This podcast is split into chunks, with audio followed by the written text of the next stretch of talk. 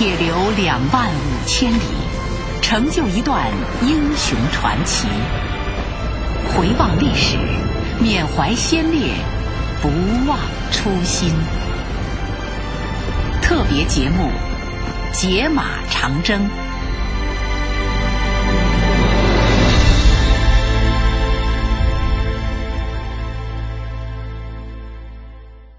过草地是红军长征途中最为艰苦的一段历程。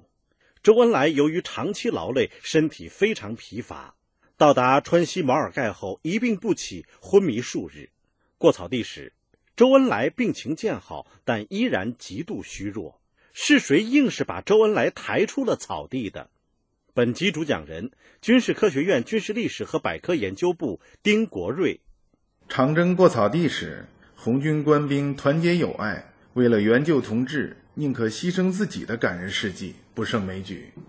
其中，红军将士抬着重病的周恩来过草地的故事就非常感人。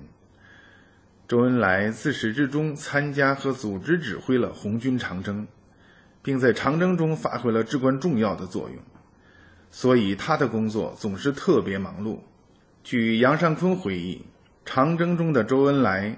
也和在中央苏区一样，军委的主要责任都落在他身上。他每到驻地，就叫人架起电线，接收各军团的电报，同时挂起地图，以便观察和抉择行军作战路线。然后他才能坐在椅子上稍事休息，等情况来齐后，经过分析研究和毛泽东商议后，就起草作战命令，下达行军路线。直到向各军团的电报都发出后，他才能睡觉。本来刘伯承同志是总参谋长，但他眼睛不好，晚上工作不方便，所以周恩来同志不让他起草作战命令，而由他自己承担起来。到达川西毛尔盖后，周恩来因为疲劳过度、营养不足，再加上自然环境的恶劣，身体终于支持不住，病倒了。这次病来时异常凶猛，连续高烧四十度不退，多日昏迷不醒，不能进食。医生呢，最初当作长征路上的多发病、疟疾来治，后来才发现他肝部肿大，确诊是肝炎，已经变成肝脓疡。因为当时的环境和条件所限，只能采取保守疗法，让战士们找来冰块敷在周恩来的肝部，用局部冷冻的方法。控制炎症的发展，引导排脓。当然，这个办法还是见效了，病情在慢慢好转。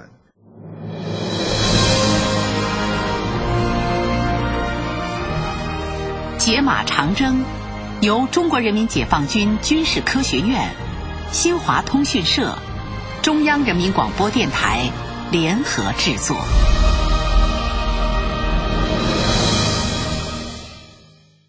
准备过草地的时候，周恩来的身体还是非常的虚弱。不要说过草地，就是在平地上走都十分困难。毛泽东非常着急，一再嘱咐彭德怀：“周副主席不能再骑马了，要组织力量抬着他顺利过草地，不能有半点闪失。”担架队是从运送迫击炮的战士中抽调的。彭德怀下了死命令，把带不走的迫击炮埋掉，宁可损失一百门大炮。也要把周恩来抬出去。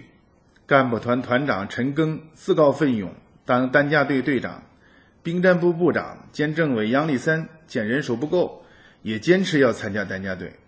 同志们抬着周恩来，向着荒无人烟的大草地进发。茫茫草地，遍地是水草、沼泽、泥潭，根本就没有路，人和马必须踏着草垫走，抬着担架在草地上前进。极端的困难，脚底下要时时留意一个个泥潭，稍不小心一脚踩进去就很难拔出来。草地上天气恶劣，变化无常，经过长途跋涉，红军战士缺衣少食，冻饿交加，体质都不好。周恩来不忍心看着同志们这么遭罪的抬着自己走，多次挣扎着要爬下担架自己走，但一次次被战友们摁倒在担架上。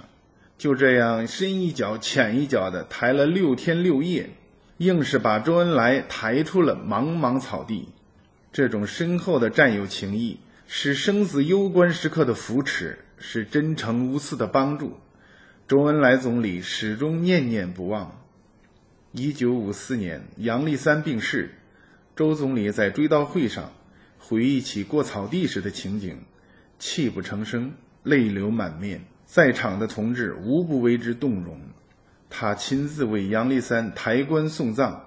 周总理说：“当初是立三把我从草地中抬出来的，现在我要送他这一程。”一九六一年，陈赓在上海病逝，周恩来亲笔题写了陈赓同志之骨灰，让邓颖超送给陈赓夫人傅牙，用以雕刻在骨灰盒外罩上，表达了深厚的战友情谊。